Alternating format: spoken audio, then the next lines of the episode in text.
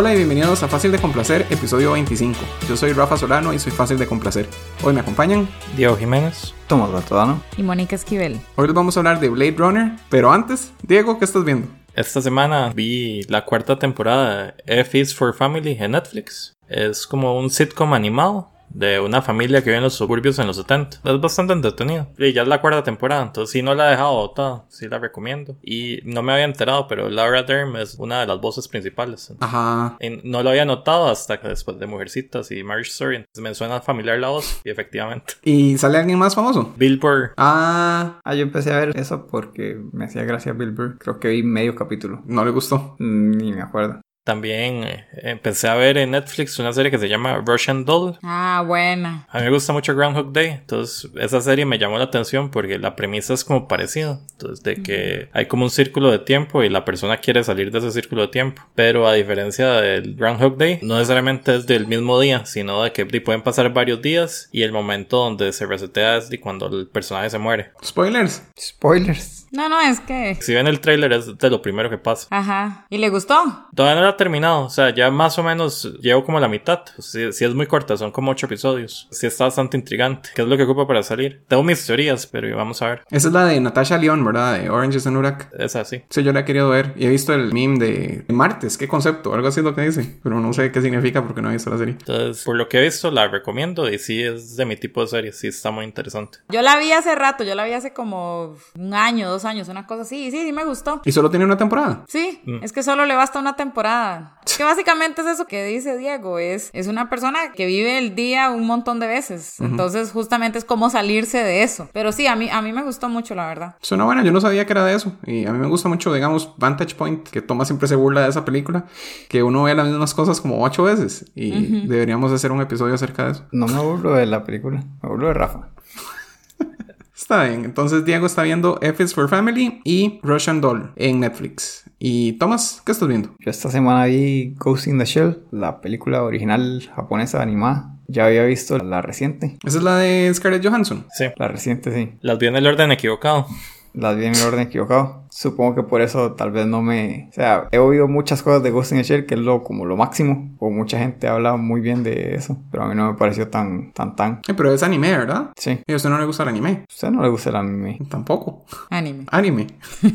está bien, continúe. Bueno, pero entonces también oí mucha crítica de la nueva. Pero, o sea, me gustó más la nueva que el anime. Yo no he querido ver la nueva por lo mucho que me gusta la original, más bien. Es casi exactamente igual hasta un punto. Y luego de ese punto ya son como dos cosas diferentes. Tal vez la. Esa era la que era controversial porque Scarlett Johansson estaba interpretando a alguien japonés, ¿verdad? Esa era parte de la controversia, sí. Y también me acuerdo que cuando salió Matrix, hablaba mucho de que Matrix era una copia de Ghost in the Shell, pero no me pareció. O sea, hayan elementos que me parece que agarraron, pero de trama y todo eso no me parece parecida para nada. No, es solo temáticamente parecida, pero elementos así de, de historia no. Y entonces la recomienda. Y la recomiendo no porque sea muy buena, sino por cultura general. O sea, tal vez para otra persona sí sea muy buena. Pero digamos, yo no he visto ninguna de las dos. ¿Cuál veo? Supongo que tendría que ver primero la original y luego la otra. O solo ver la nueva y olvidarse si será vieja. Conociendo a Rafa, solo va a ver la nueva. Sí. no me gustan los dibujitos. Entonces, está bien, pero no me esperaba más por lo famoso que era. Vi Armageddon también, como por décima vez. No sé si vale comentar películas que uno ya ha visto muchas veces que volvió a ver. Sí, sí, vale. Creo que es como Forrest Gump, que es la película que lo tiene todo. Armageddon, la película perfecta, básicamente. Creo que nunca he oído a nadie escribir a Armageddon así. No, primera vez. Pero es así como de las que todo el mundo dice que es mala. No, está equivocado todo el mundo, todos. Es buenísimo. Tiene acción, tiene romance, tiene aventura, tiene ciencia ficción, tiene comedia. ¿Qué más quiere? Pero es súper estúpida. O sea, ¿por qué tienen que mandar gente que sabe hacer huecos a un asteroide en vez de enseñarle a los astronautas a hacer huecos? Usted no ha visto la película porque claramente lo explican en la película. Ma, fue como cuando mandaron a Homero Simpson al espacio. en las, ¿cómo se llama? Comentarios con el director y esas cosas, que sale Ben Affleck criticando la película horriblemente, burlándose de la película mientras lo está viendo. Es mucho mejor ver eso que la película. No creo. ¿Y qué tal? Te lo recomiendo. La mejor película de todos tiempos. Y está en Netflix. Debí haber buscado eso antes de hablar de esto. ¿A dónde la vio? En la tele, en algún canal. Pero la agarré desde el principio. No, no en Netflix no está. Qué lástima. Lástima. Porque todos deberían ir a verla en este momento. Ah, y, y también tiene muchos actores famosos. A Rafa que le gusta eso. Ajá. Bueno, no sé, Liv Tyler y, y Ben Affleck. No, bro, está el Bruce Willis. Y bueno, y Steve Buscemi salía. ¿Cómo se llama? Yumi and Dupree. Nariz quebrada. Owen Wilson. Owen Wilson. Él no sale. Sí, es como de las primeras de. Ajá. Eh, Michael Clark Duncan, antes de morirse. Ah, no, después. Sí, en las películas en las que sale después de morirse ya no me gusta. Todos son famosos. Entonces sí, un 10. Mejor película de todos los tiempos. Ok, entonces Thomas está viendo Ghost in the Shell en Netflix y Armageddon en algún canal en tele. Sí, esa es la descripción. Y Mónica, ¿qué estás viendo? Hace unos años había visto en YouTube un documental de History Latinoamérica que se llamaba La Guerra de las Colas. Eh, ahorita está, pero está como, o sea, viene como cortadito, pero si lo Es- quieren es- ver, igual se Yo puede lo he ver. visto. Es un programa brasileño, ¿verdad? Donde las mujeres desfilan en, en bikinis No. muy pequeños. No. No, ah, No. Yo, yo vi otro parecido. entonces. Sí, no, sí, es otro. Este no, este es un documental que habla de cómo inició justamente la guerra de Coca-Cola con Pepsi, cómo se convirtió en algo increíblemente... ¿Qué? Es otro tema completamente diferente. Eh, Pensé como en tres tipos de colas y no era. Ah, esas colas son las que estaban pensando. Yo por alguna razón pensé en colas de los que se usan para amarrar el pelo. No sé por qué. Un documental interesantísimo acerca de esas colas. Yo- el documental pensé- de Thomas sonaba gracioso, pero el de la Coca-Cola también. Yo pensé colas de traseros. No. Colas de, de, de animales. No. Es que bueno, me dejaron terminar. Colas, colas, pero se llama Pepsi Cola y Coca-Cola, ¿verdad? Ok, ok.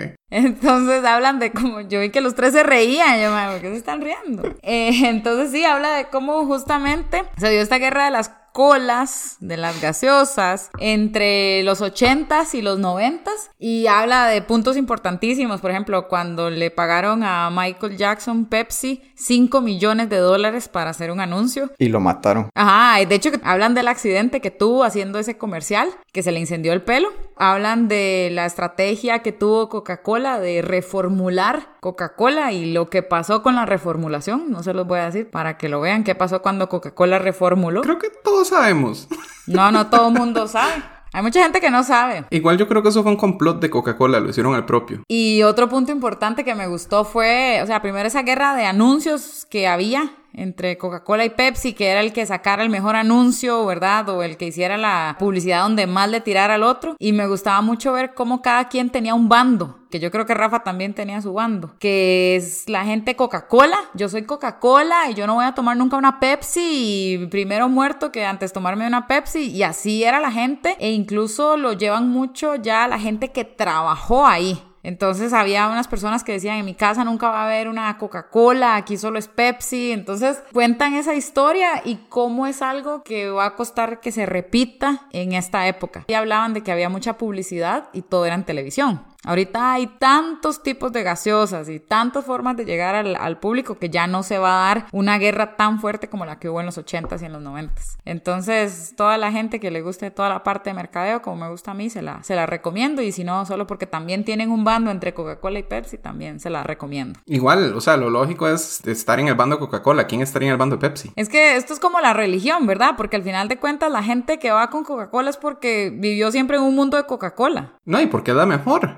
Un dato curioso siempre hay en Honduras. Honduras se divide en dos regiones eh, fuertes, donde una es fuerte Pepsi y la otra es Coca-Cola. ¿Y por qué fue así? Simplemente porque llegó un distribuidor siempre a poner Pepsi. Entonces la gente se acostumbró al sabor de Pepsi. Y hablan de por qué ahora la Coca Light está siendo desfasada. Hablan del éxito que tuvo Coca-Cola Dieta. Esa fue la primera que lanzaron que antes de que fuera light. Ahora se llama sabor ligero. La cero es horrible. Bueno, yo ya no tomo ninguna coca. Pero sí, hablan de ese éxito que tuvo también la coca de dieta. Y entonces sí, lo, lo recomiendo. Dura como 45 minutos y la verdad es que se deja ver bastante bien. Y lo otro que vi es un documental que está en Netflix que desde hace tiempo había querido ver lo que se llama Cuando conocí al Chapo. Al chavo. Al Chapo.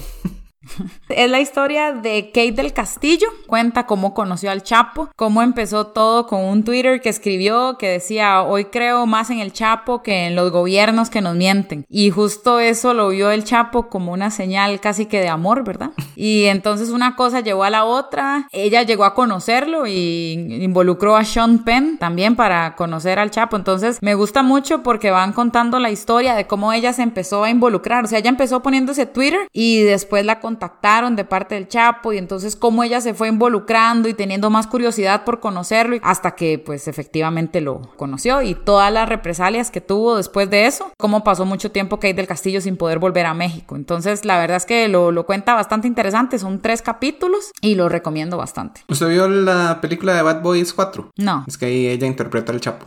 Ella interpreta al Chapo. Es que hicimos un episodio de esa. Ella, ella es el villano de esa película y es como un narco así, pero el villano fue la peor parte de esa película. Entonces no sé. Tal vez de ahí sacó la, la idea. Sí, no, el, el documental de hecho que yo le tenía muchas dudas porque pensé en algún momento que iba a ser como una de esas novelillas así como mexicanas y todo. La reina, la reina del del sur. sur. Como, ajá, algo así, va. Pero no, no, no. Me gustó y me gusta cómo lo llevaron y cómo uno, un pequeño spoiler, termina odiando un poquito a Sean Penn. Entonces ahí explico por qué. Y ya, eso fue lo que vi esta semana. Está bien. Entonces Mónica está viendo La Guerra de las Colas en YouTube y Cuando conocí al Chapo en Netflix. Y yo esta semana vi una película que se llama Nadie sabe que estoy aquí, que es de Netflix, que es con Jorge García, que era el que hacía Hurley en, en Lost. Es extraña porque es en Chile, o sea, es una película chilena, pero di, Jorge García casi no habla español en la vida real, o sea, es latino, pero tiene un acento muy fuerte. Entonces, en la película siento que se esforzaban mucho porque no hablara para que no se notara el acento. Y aún así, inventaron una historia de por qué es que tiene acento. Pero entonces pasa muy callado mucho tiempo y él es la mejor parte de la película. O sea, en verdad la actuación de él es muy buena, no solo porque él sea la persona más reconocida, pero di casi no habla, entonces se siente como muy aburrida y muy larga en partes, a pesar de que no es larga. Está contradiciéndose usted mismo. ¿Por qué? De que él es la mejor parte, pero que lo hizo mal, porque no habla. Tal vez eso es lo que lo hace tan bueno. Tal vez, puede ser. Pero lo malo es que sí se hace aburrida. Y he visto mucha gente que dice lo mismo. Pero el final es muy bueno. Sí, los últimos cinco minutos hacen que valga la pena haber visto la película. Pero de fácil, fácil la pude haber dejado tirada porque estaba aburrida. Pero el final hace que valga la pena. Jorge García interpreta a un cantante que vive con su tío en una isla y nadie más sabe que él está ahí. Creo que por eso se llama así la película. Y poco a poco la película nos va diciendo las razones de por qué es que él quiere que nadie sepa que está ahí. Al principio uno no le da mucha importancia a, las razones, pero ya hacia el final sí van, van tomando más sentido y se pone muy interesante. Y también vi un especial de comedia que se llama Eric Andre Legalize Everything. Es muy vulgar, es bastante ridículo, habla mucho de drogas, de haberlo supuesto porque se llama Legalize Everything, ¿verdad? Entonces hay muchas partes donde solo empieza como a decir, como lo que decía Thomas antes de que no le gustaba de los especiales, cuando solo como dice cosas por el shock. Lo hace mucho y a la gente le encanta y se muere de risa. Después tiene unos seis momentos tal vez que me hicieron reír bastante. Entonces creo que hacen que valga la pena. Especialmente una, una situación que tienen con, digamos, como que empieza a hacer preguntas y alguien del público se mete y empieza a responder y termina en algo muy gracioso. Siento que vale la pena verlo por eso, pero sí, solo adultos. y no, si no les gusta el humor estúpido, no les va a gustar porque sí es súper estúpido, exagerado. Eh, para mí vale la pena. Entonces esta semana vi Nadie sabe que estoy aquí y Eric Andre Legalize Everything en Netflix. Y pasamos a nuestro análisis sin spoilers de Blade Runner.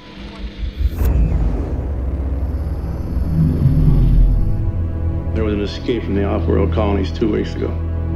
Six replicants. I need you, Dex. I need the old Blade Runner. Replicants are like any other machine. They're either a benefit or a hazard. If they're a benefit, it's not my problem. I'm Rachel.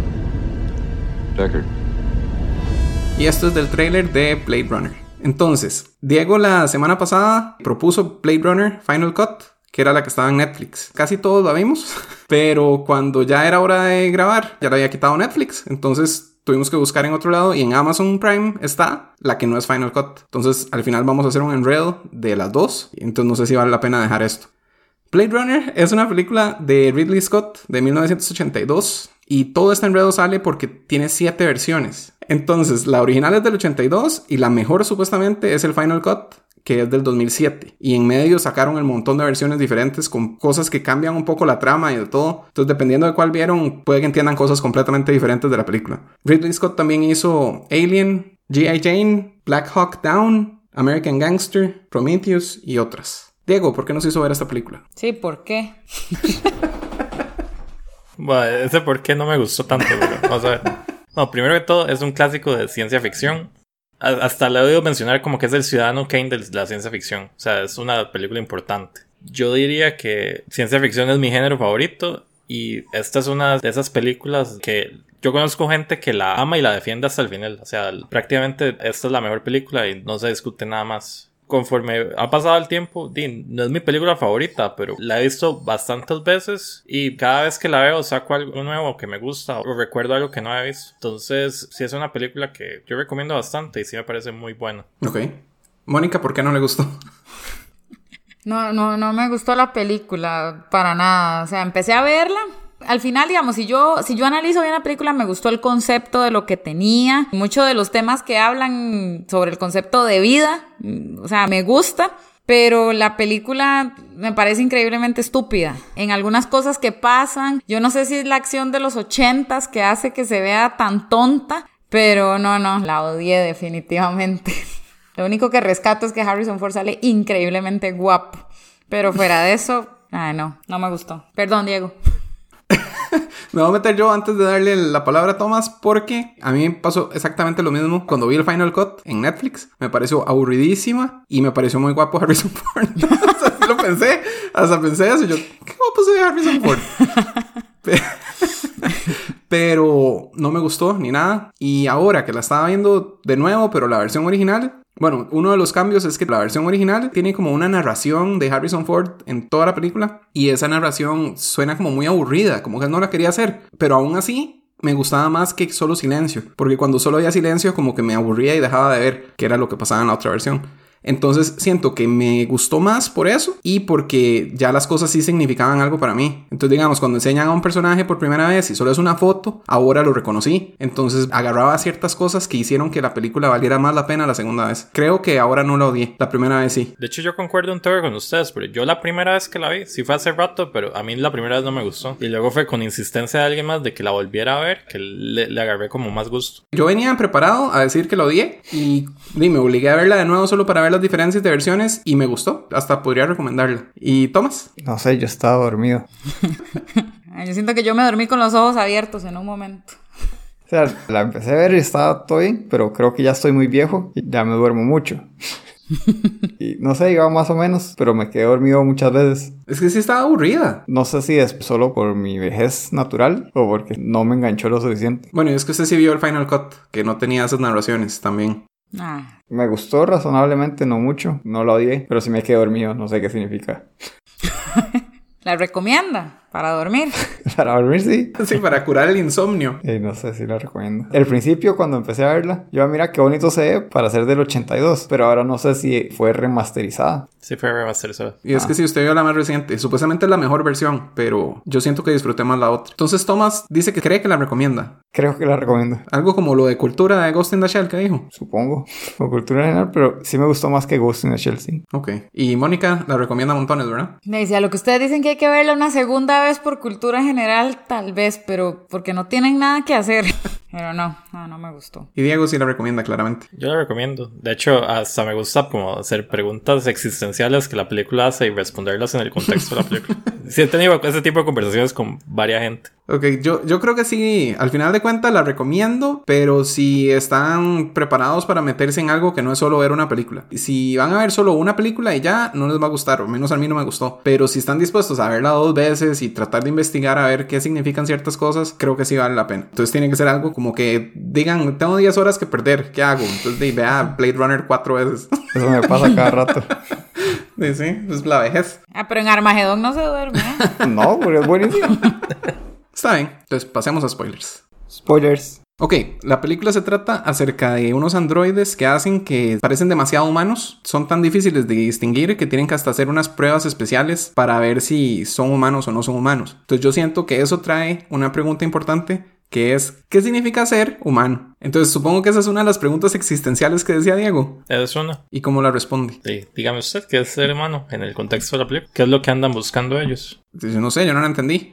Si, si se muere en cuatro años, no era humano. No, pero no todos se mueren en cuatro años, solo la versión 6. Es la versión Nexus 6. Ajá. Pero entonces, ¿qué significa ser humano? No nos vamos de aquí hasta que respondamos esa pregunta. Sí, yo lo que quiero es que Diego la responda, porque Ajá. es el que más la ha visto. ¿Y eso qué tiene que ver? Bueno, la pregunta en sí es bastante difícil, pero algo que me parece muy interesante es que los replicants, que son los como androides, son los que muestran más emociones humanas. En cambio, hay como un contraste en el mundo entre ellos y las otras personas que casi no muestran nada de emociones, los que realmente son humanos. Eso me parece muy interesante. No, no respondes en sí la pregunta, pero sí me parece muy interesante que hay esa dis- distinción en el universo. También que si las memorias son los que nos hacen humanos o no. Porque Tyrell dice que les ponen memorias para manipularlos más fácil, pero di, esas memorias a su vez los hacen más humanos porque quieren tener otro tipo de cosas. Y algo que me parece muy importante es que Roy lo que anda buscando es cómo extender su vida. Y va a conocer a su creador literalmente. Y le, dice, deme más vida y no puede. Algo que me parece muy interesante de esa escena es que dice, queda sin propósito. Su propósito hasta ese momento había sido, voy a conocer a mi creador para que me dé más vida y no le da más vida. Entonces ahí hay como contextos religiosos, pero eso es otra discusión totalmente. Y le saca los ojos al creador. No en todas las versiones. Ah, no. Bueno, en las dos que yo vi, sí. En una se ve claramente, en la otra no se ve claramente. Y Mónica, ¿qué significa ser humano? No sé, no sé ni qué decir de esta. A mí el concepto me gustaba porque justo lo que dijo ahorita mm, Diego de la vida, porque sí, el, el mae decía al, al final, cuando él está a punto de morir, él como que da a entender, o sea, todos sabemos que vamos a morir, lo que no sabemos es cuándo. Entonces, lo que el otro sabía era cuándo iba a morir él, en los cuatro años ya. Por eso le digo, la película es que tiene muchas cosas tontas como de, de, de su forma de actuar, pero el concepto sí me gustaba, porque sí, lo que decía Diego, él simplemente andaba buscando una razón para seguir viviendo y parecía que su novia robótica también quería vivir y lo que más les dolía a ellos era como decir eso, todo lo que vivimos y todo ya se va a acabar todo el resto de los seres humanos sabemos que vamos a morir, pero no sé cuándo. Entonces creo que eso fue como la parte del concepto de vida que rescato de la película y cómo se supone que también desarrollamos como seres humanos la piedad, ¿verdad? Porque al final él salva a Deckard de una muerte segura y al final pues no le quedó claro por qué lo salvó. El mismo Harrison no supo identificar bueno, por qué me salvó, si este man me quería matar hace dos segundos, ¿verdad? Ese concepto de piedad y de que pudiera eh, en algún momento alguien desarrollar eso, porque decían que era una versión más humana que los humanos. Entonces, eso fue, digamos, ahí lo que le pude rescatar a la película. Tomás, ¿qué piensa? ¿Qué es ser humano? Eh, digamos, si usted ve la película Wally y no tiene sentimientos, no es humano. Y esa es básicamente la prueba Void Camp que hacen en Eso- esta película. Exactamente. Ya, Ya, se acabó. la respuesta más fácil. Eso es todo lo que tengo que decir al respecto.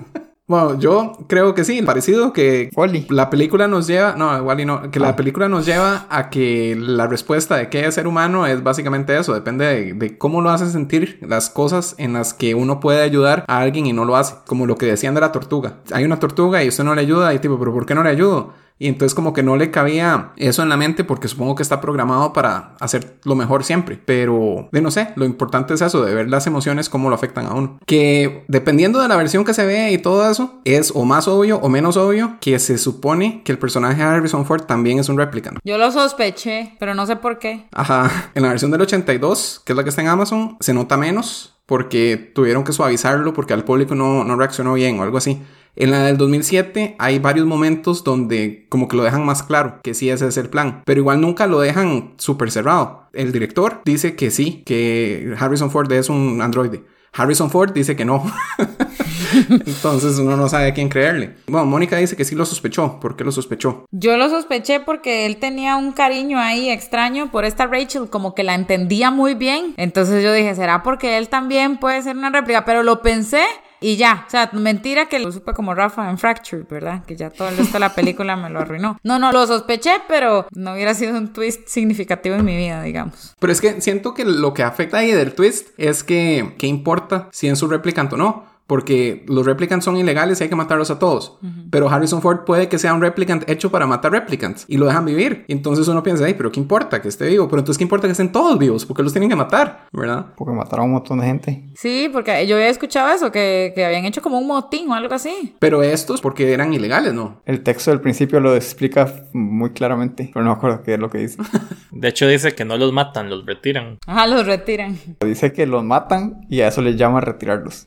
Pero igual, el punto sigue siendo que si Deckard en verdad es un replicant, a él sí lo dejan vivir. Entonces, ¿por qué él sí y los demás no? Pero bueno, Thomas, ¿qué, qué sospechó? No sé, creo que cuando estaba haciendo la prueba a la otra, Rachel. ahí pensé yo, ah, este debe ser, pero luego eso se me olvidó y no lo pensé más. Yo lo pensé cuando Rachel, de hecho, le preguntó que si él había hecho la prueba alguna vez. Y entonces yo, él es un replicant. Ah, tal vez fue ahí. Pero después no, no le di mucha importancia. Pero se supone que una de las escenas que sale en la versión nueva es un sueño donde él sueña con un unicornio y parece que es un sueño que le pasa mucho. Y al puro final, Gaff, que era Edward James Olmos, el policía malo, digamos, él le deja un origami de un unicornio. Es como para decirle, yo sé lo que usted sueña. Porque él le hizo eso a Rachel, ¿verdad? Él le dijo, yo me sé sus sueños. Que le dice, yo me sé sus memorias. Bueno, sí. Que entonces, supuestamente eso es lo que deja más claro que sí era un replicant. Yo hice una lista pensando en eso esta vez que la estaba viendo. Y sí, tengo que, cuando le hace la pregunta en el test, Rachel, obviamente el sueño del unicornio. Después de eso, hay una escena donde se le ven como los ojos brillantes a Rachel y a Harrison Ford se le ven también como brillantes. Y lo- en la película solo a los replicants se le ven así como cuando tienen las pupilas como dilatadas. Y Que hasta el búho. Pero el de Harrison Ford es como muy ligero. Ese me pareció que podía ser como una pista. Y también Roy solo mata a humanos en la película y no mata a Deckard al final. Entonces no sé si en ese momento se habrá dado cuenta. Ujú. Sí, eso es cuando Mónica estaba diciendo en el tiro anterior que no sabía por qué no lo había matado. Yo pensé de ahí porque se dio cuenta que era un replicant. Y también Gaff di, lo trata mal como toda la película. Si realmente eh, existe como ese odio hacia las máquinas, o sea, las tratan como máquinas realmente. Y si él ya sabía, entonces no me parecería extraña la reacción de Gaff hacia él. De hecho, otro punto que dicen, eh, o sea, porque no todo lo que sé ahora me quedó por solo verla. Tuve que leer y ver qué, qué decían de la película y esas cosas. Una de esas cosas es que de- Deckard es el mejor cazador de replicants del mundo, pero tiene que tener un policía que lo anda controlando y diciéndole qué hacer y que cada vez que mata a alguien él aparece y eso. Y supuestamente es por eso, porque si él en verdad es un replicant, alguien tiene que estar seguro de que no se escape y se vuelva un replicant malo, digamos, sino de que siempre esté jugando para el equipo correcto. Entonces que por eso es que él anda de necio. De que siempre está haciendo su trabajo. Sí, pero entonces sí, eso estaba interesante. Lo que me parece como en contra de eso es que de todos estos replicants, cuando decidían pelear con Harrison Ford, lo tocaban y él salía volando. ¿Y por qué Harrison Ford no tenía ese poder de pegarle a alguien y que los replicants salieran volando? Sí, para mí él es generación 5, no generación 6. Es como un 5 más más. Más bien lo que decía Ridley Scott es que era 7, o sea, que era todavía más humano. Eh, yo no sé. Pero Rachel tampoco. Sí, pero Rachel a quién le pegó. Rachel no parece que sea muy fuerte. Y... No sabemos, porque hey, Priest tampoco se veía fuerte, era solo que ya en el momento lo sacaba, como cuando levantan el carro para salvar al bebé, en la vida real. ¿Alguien realmente ha hecho eso? Porque si es ese cuento siempre lo he escuchado y nunca oído una noticia que sea real. No sé. Alguien que nos mande un video de alguien levantando un carro. ¿Ustedes qué piensan de eso? ¿De si será humano, será replicant? ¿Importa? Supongo que es parte de la gracia. A a mí me trae este punto de si era o no al punto como del romance que sentí, que metieron ahí a la fuerza, ¿verdad? Porque, o sea, sentí que era totalmente innecesario ese romance ahí como súper raro. Entonces, como que ahí lo que creo que era más relevante era ver si ellos también podían desarrollar como esos sentimientos, ¿verdad? Como les digo, estoy un poco sesgada porque me pareció totalmente innecesario meter eso ahí y creo que lo metieron para como demostrar que también se pueden enamorar. Tomás, ¿qué piensa? ¿Era humano, no era humano? ¿Importa? Y lo del romance que acaba de decir Mónica. Supongo que no era humano. Supongo que importa levemente porque probablemente era algo como que querían dejar ahí guindando, como para que uno se quede pensando. Y del romance, eh, sí, me pareció súper raro. Como que de la nada solo ya estaban enamorados. Se amaban. ¿La película de Thomas dónde termina? Eh, di, me muero, supongo. En el ascensor. En el ascensor, ¿verdad? Terminaba.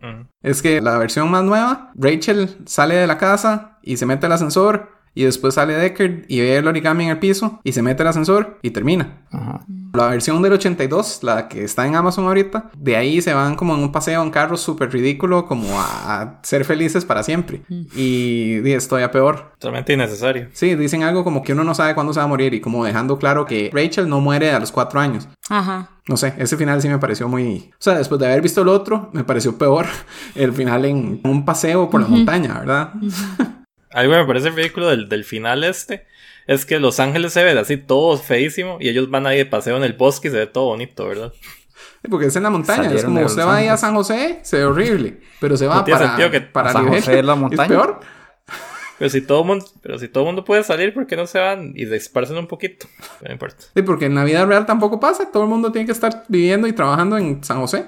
Ah, es que es el problema que tiene esta película. Tiene, aunque el concepto es bueno, tiene cosas demasiado ridículas. Demasiado.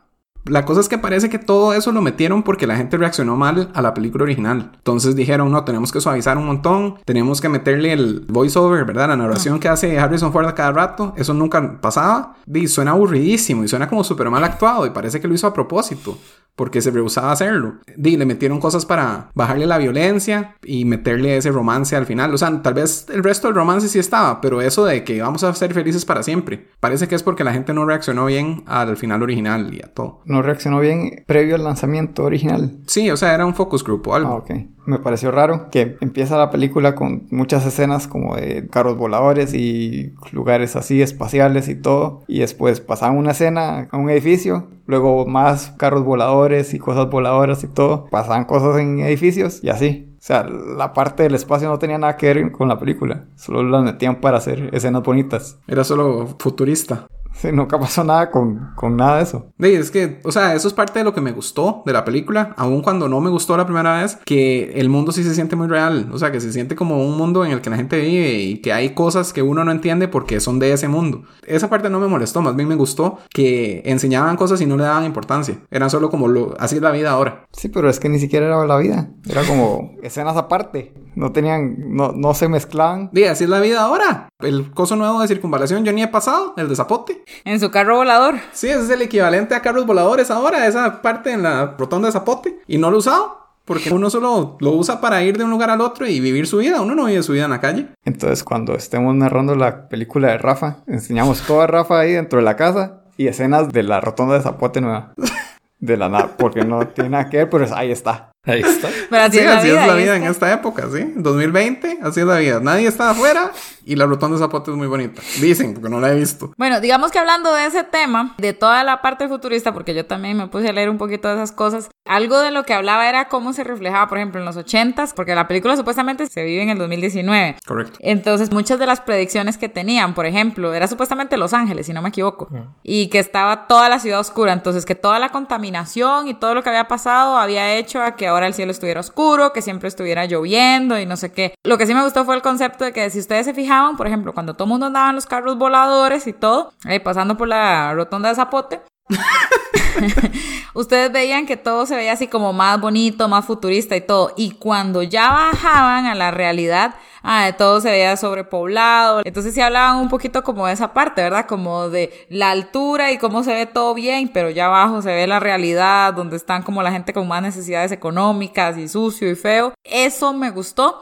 También me llamó mucho la atención como los más estaban obsesionados con la parte asiática porque se veían muchos anuncios japoneses. Entonces, no sé si algo de eso puede ser una predicción que tenían en ese momento. No sé ustedes qué piensan de las cosas que se decían y que si de verdad algo hay ahorita. Es que en un tiro, Decker dijo que el idioma que usaban era como una mezcla de español, inglés, japonés y otra cosa, ¿verdad? Ajá. Que ese era el idioma ahora. Pero eso lo dijo en el voiceover. Sí, entonces, no sé, tal vez ya ahora es una única raza en el mundo. Entonces, todos comen comida japonesa porque es la mejor comida. Pero entonces, Mónica lo que decía era, o sea, ¿cuál era su pregunta?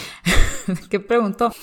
No, ¿qué, ¿qué les pareció a ustedes del futuro? Por ejemplo, los carros voladores, ¿verdad? No, no tenemos carros voladores en el 2019, ¿verdad? ¿Qué piensan ustedes que hay actualmente? Bueno, de lo que dice de los carros voladores y eso se veía bonito y después bajar a la parte fea, di, eso es muy realista, ¿verdad? Es como cuando uno va por la pista de Zapote y es nueva y bonita y después llega di, a San José Centro y, es horrible. Y así va a ser siempre. O sea, puede ser que toda la circunvalación esté perfecta, igual cuando ya va a San José Centro va a estar horrible.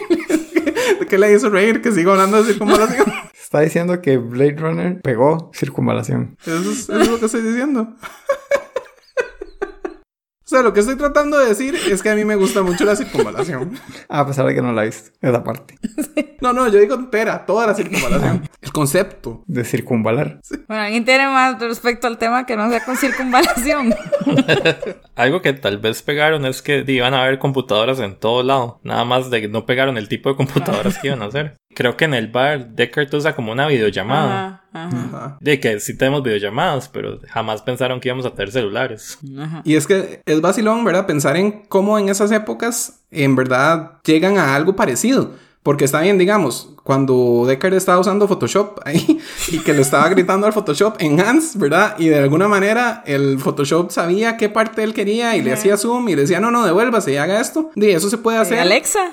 sí, eso se puede hacer ahora, pero mucho más eh, preciso, ¿verdad? Hacer el zoom y el enhance y lo que quiera. Pero no pegaron para nada la clase de monitores, ¿verdad? Porque tenía una pantalla asquerosa, horrible y chiquitita para tratar de hacer todo ese Photoshop. ¿Cómo llegan a la conclusión de que se va a poder escanear una imagen de esa manera y hacer todo? Pero creen que vamos a tener una pantalla horrible para toda la vida, ¿verdad? Y los ascensores con voz. Dijo, quiero ir al piso tal. Y eso es como Alexa. De hecho, eh, eso sí deberíamos tenerlo. Sí. Para no tocar botones. Sí. ¿Qué más pegaron? La intersección que decía que podía cruzar para las personas con discapacidad, yo creo que eso no existía en los 80s. Que estaba bien molesto el cross now, cross now, cross now.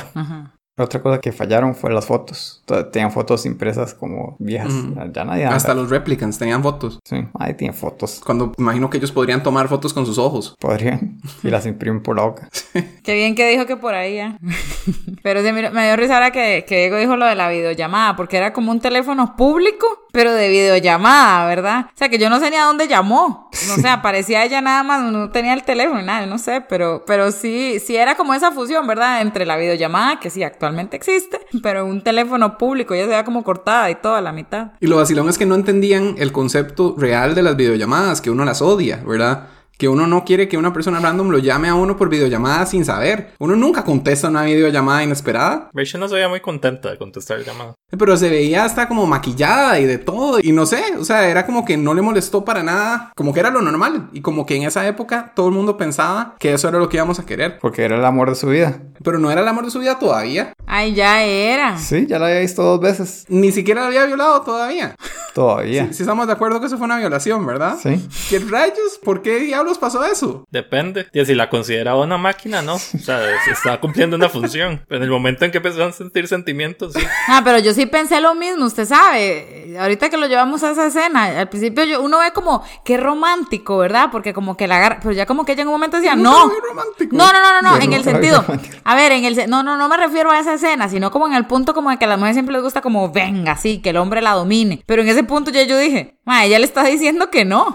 O sea, eso no es, eso, eso no, ella no quiere. Y después como que la agarra así. Sí, sí, a mí también me, me pareció un poquito chocante esa escena. Y es que en esa parte ella ya se iba y él le cierra la puerta a la fuerza. Después la obliga a besarlo y después le dice, ahora dígame que quiere que la bese. Entonces tras eso no la dejaba ni siquiera decir que no. Sí, sí, esa escena. Pero igual hubo igual escenas así como, como raras en ese sentido. Cuando se le muere la novia robot y que ella murió, o sea, convenientemente con la lengua afuera. Ustedes no vieron, ella está muerta y tenía la lengua afuera. Ah, y entonces el madre la ve y triste, sí, y le da un beso, así, ella toda muerta.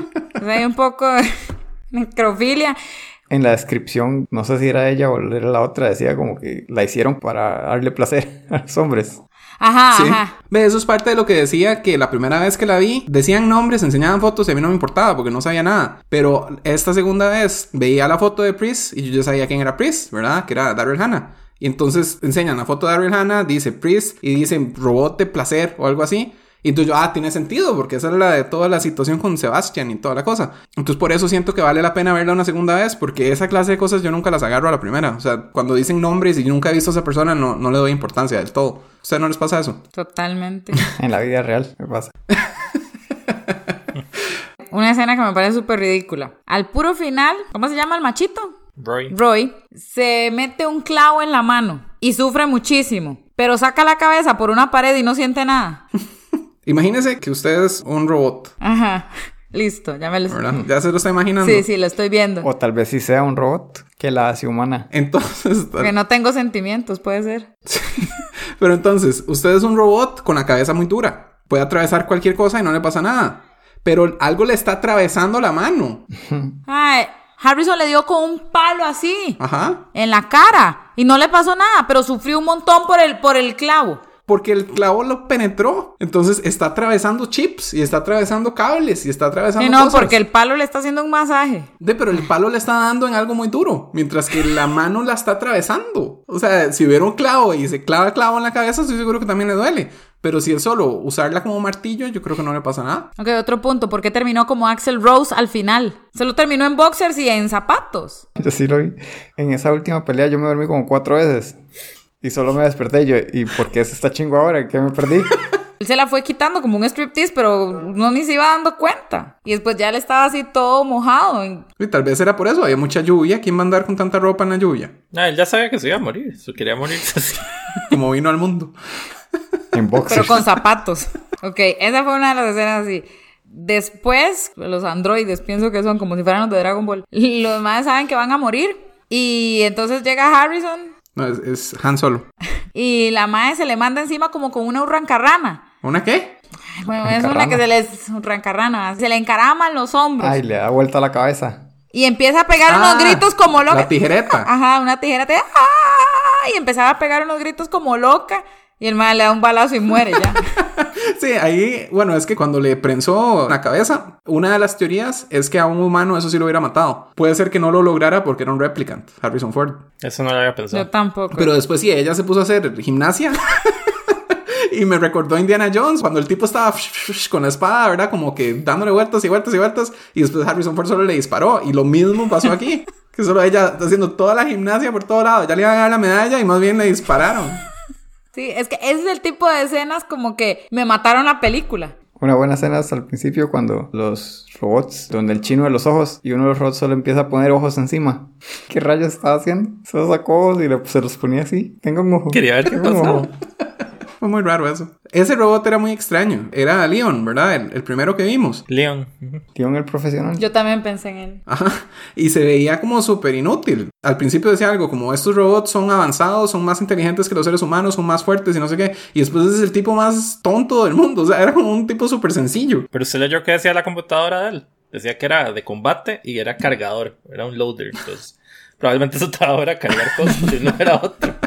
No tenía por qué ser muy brillante. Sí, ni brillante, ni guapo, ni nada. Ah, y algo que tenía, vea, y aquí lo, lo tuve que apuntar. Las frases que decían como de pelea, ma, eran super lame. Porque aquí tuve que apuntar una. O sea, en media bronca, contra Harrison, llegaba y le decía: No hay nada peor que una comezón que no se puede rascar. Eso es cierto. Y el madre le responde: Es bastante feo. Estoy de acuerdo. Y dan vueltas. Ay, me pareció súper lame. Y después, entre la pelea, el madre le vuelve a decir: Despierta, es hora de morir.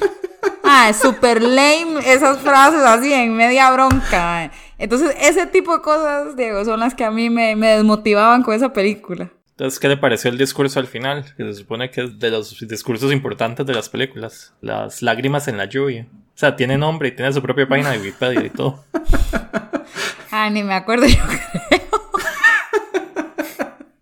Yo en algún lado vi que era un discurso importantísimo y no me acuerdo para nada del discurso. Ya lo vi dos veces. Díganoslo, sí. ¿Qué dice el discurso, Diego? Pero así bonito, bonito, ¿verdad? No, bonito, veanla de nuevo.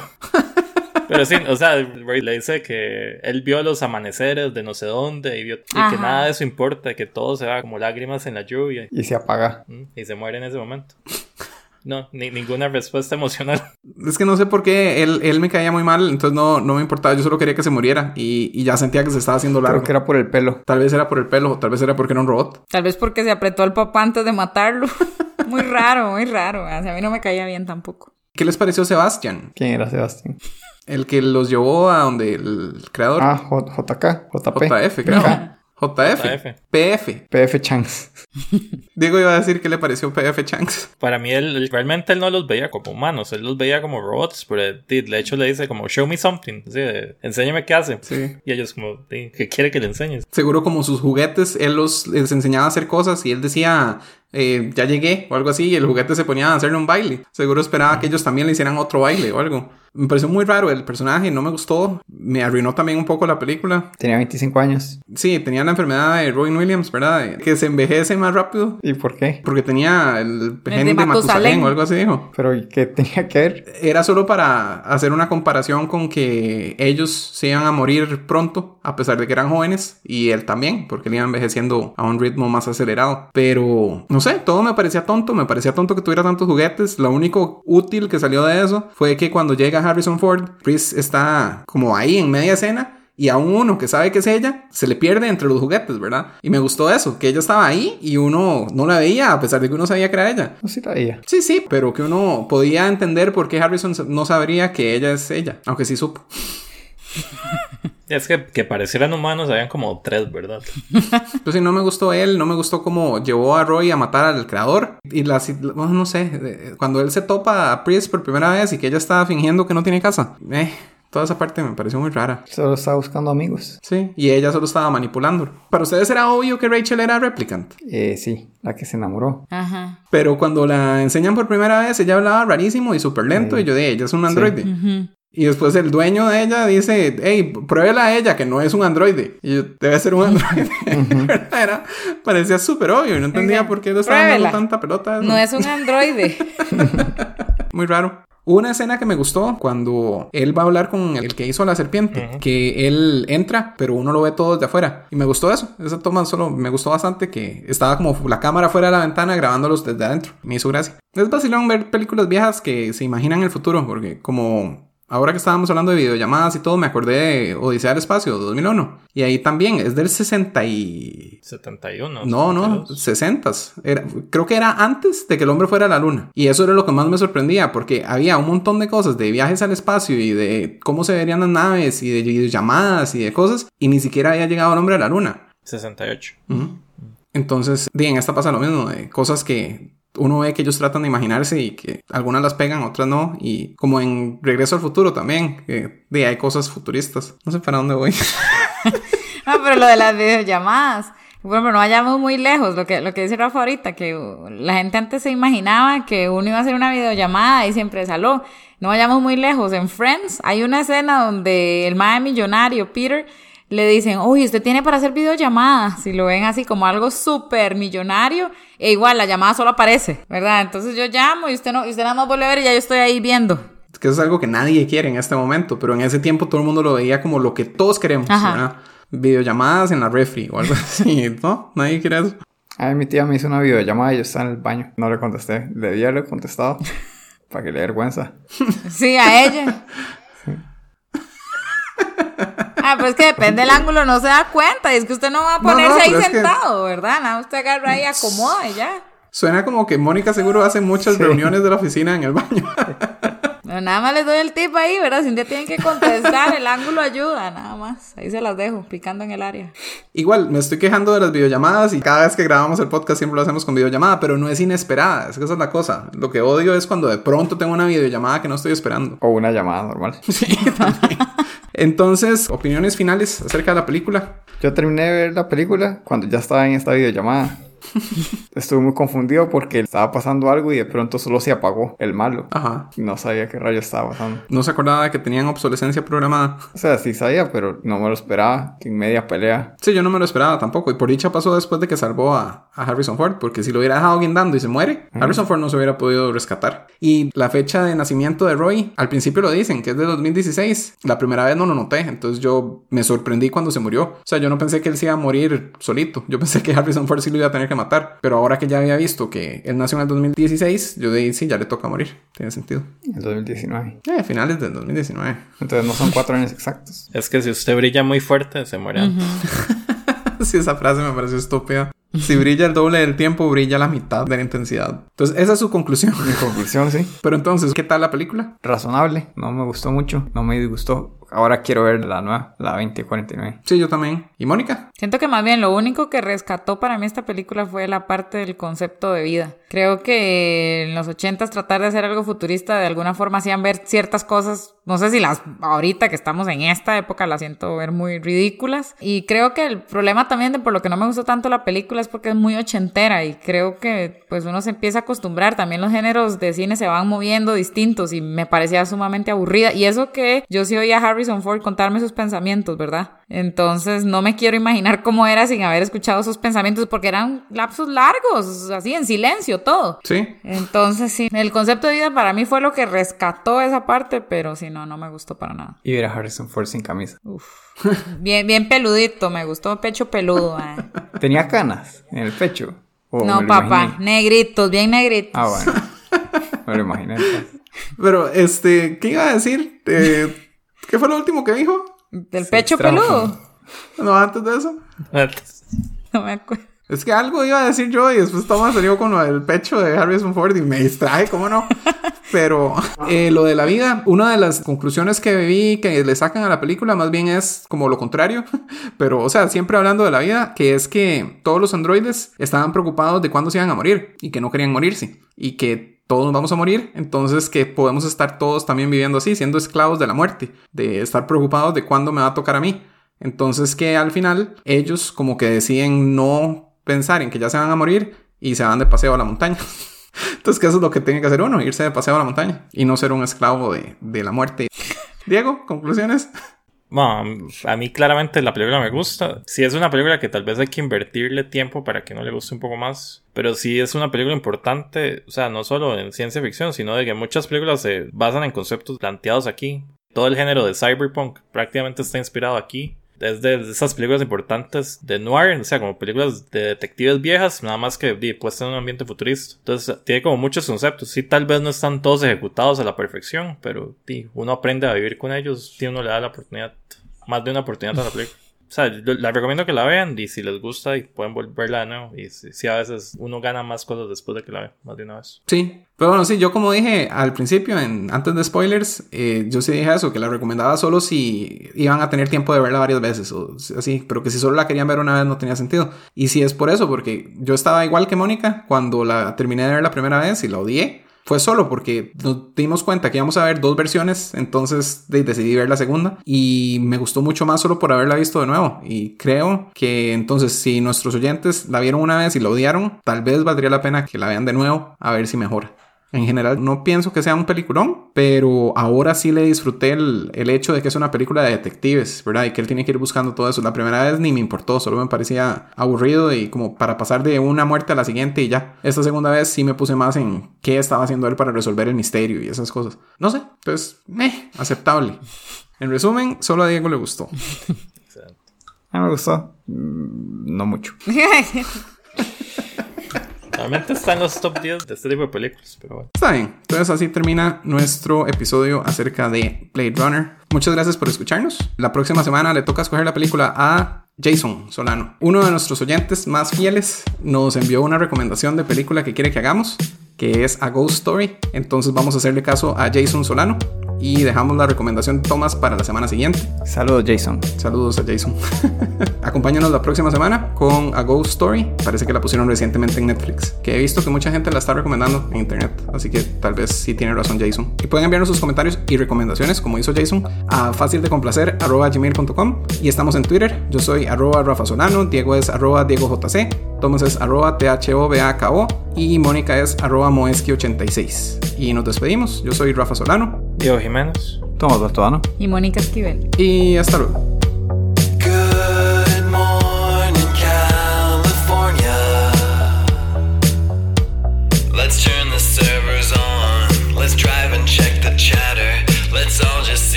Entonces yo siento que eso trae una pregunta importante que es ¿qué es ser qué es qué significa ser ser ay Dios qué significa ay, Dios. sí ay Dios qué significa es que vea qué es ser humano no eso suena horrible. Qué, ¿Qué, ¿qué significa ser humano no no qué significa ser ser humano un ser humano no es que suena raro. Dice usted la yo lo tenía apuntada sí.